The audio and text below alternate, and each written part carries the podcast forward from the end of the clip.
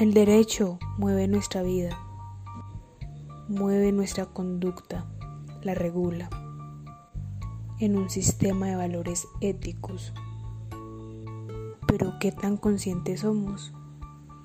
Hablaremos de ello en un relato que cuenta cómo el derecho aporta en mi vida y cómo la configura en los valores que hoy como persona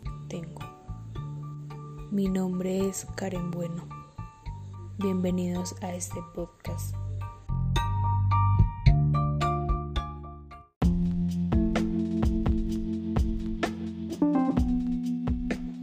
A lo largo de la historia, el desarrollo que le concierne al ser humano no es meramente hormonal ni físico, sino también es un sentido ético.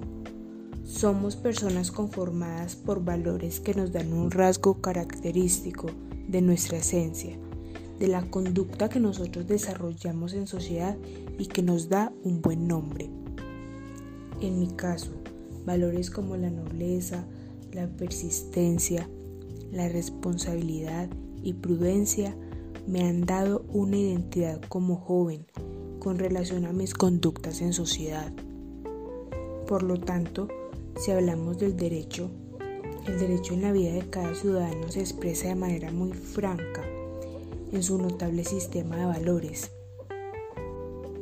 No podemos asimilar el derecho como regla, sino más bien también como un proceso el cual busca la realización de valores como la igualdad, la libertad, el respeto, la dignidad, entre muchos otros. Estos son proyecciones de la conciencia del ser humano, valores que de manera racional se practican para la convivencia en una sociedad abierta y democrática. Sin embargo, existe la posibilidad de cometer una conducta errónea, es decir, actos no aceptados e incorrectos para la sociedad, que atribuyen de cierta forma el surgimiento de un antivalor por hechos cometidos de forma ilegal. Por lo tanto, estos tipos de actos muchas veces tienen como consecuencia la sanción. Podríamos decir que hay mucho tipo de sanciones.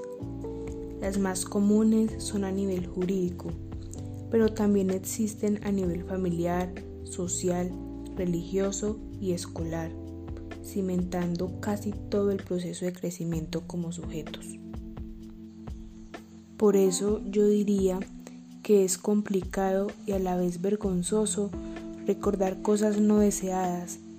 Pueden ser brecha de comentarios negativos por parte de los demás, pero son necesarias para alienar el comportamiento del hombre. Desde nuestra niñez no somos muy conscientes de identificar situaciones que nos ponen en riesgo de recibir una sanción. Es más bien un conocimiento empírico que se vuelve más agudo a medida que maduramos.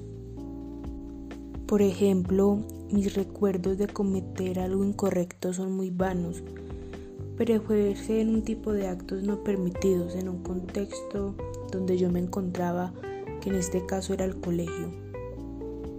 Situaciones como llegar cinco minutos tarde a la institución, no cortarme las uñas o no planchar la falda del colegio e incluso ser castigada por llevar vaselina para hidratarme los labios eran cosas que no eran aceptadas allí y eran castigadas de diferentes formas, como firmar un libro de sanciones que te expusieran al público.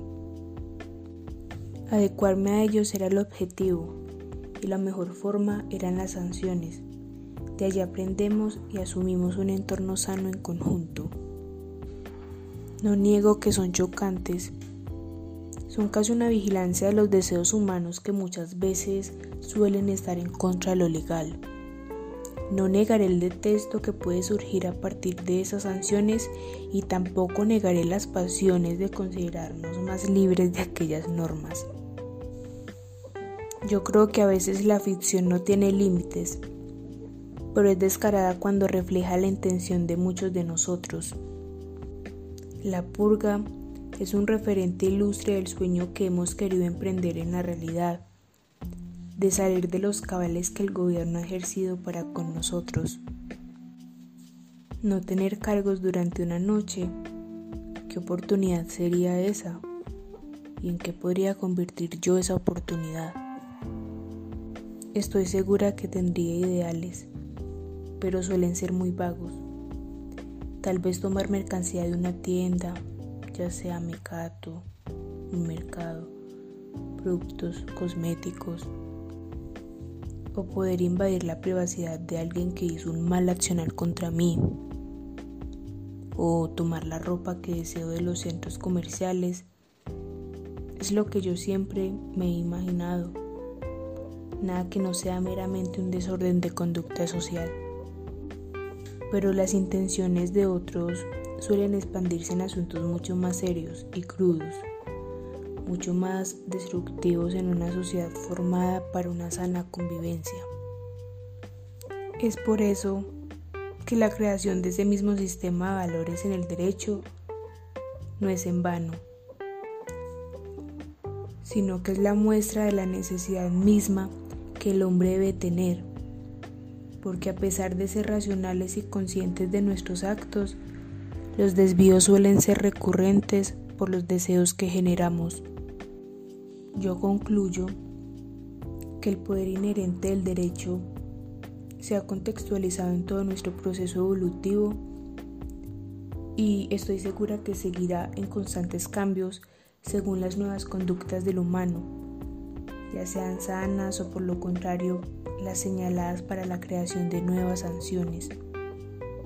No sé, me imagino en algunos años cosas como no poder ir a lugares de fauna y flora, o sea, prohibirlo en absoluto, que el ser humano tenga prohibido ir allí, o nuevas reglas y modos de socializar por circunstancias de enfermedades o conflictos.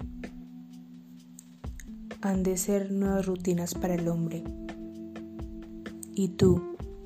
¿Qué esperas?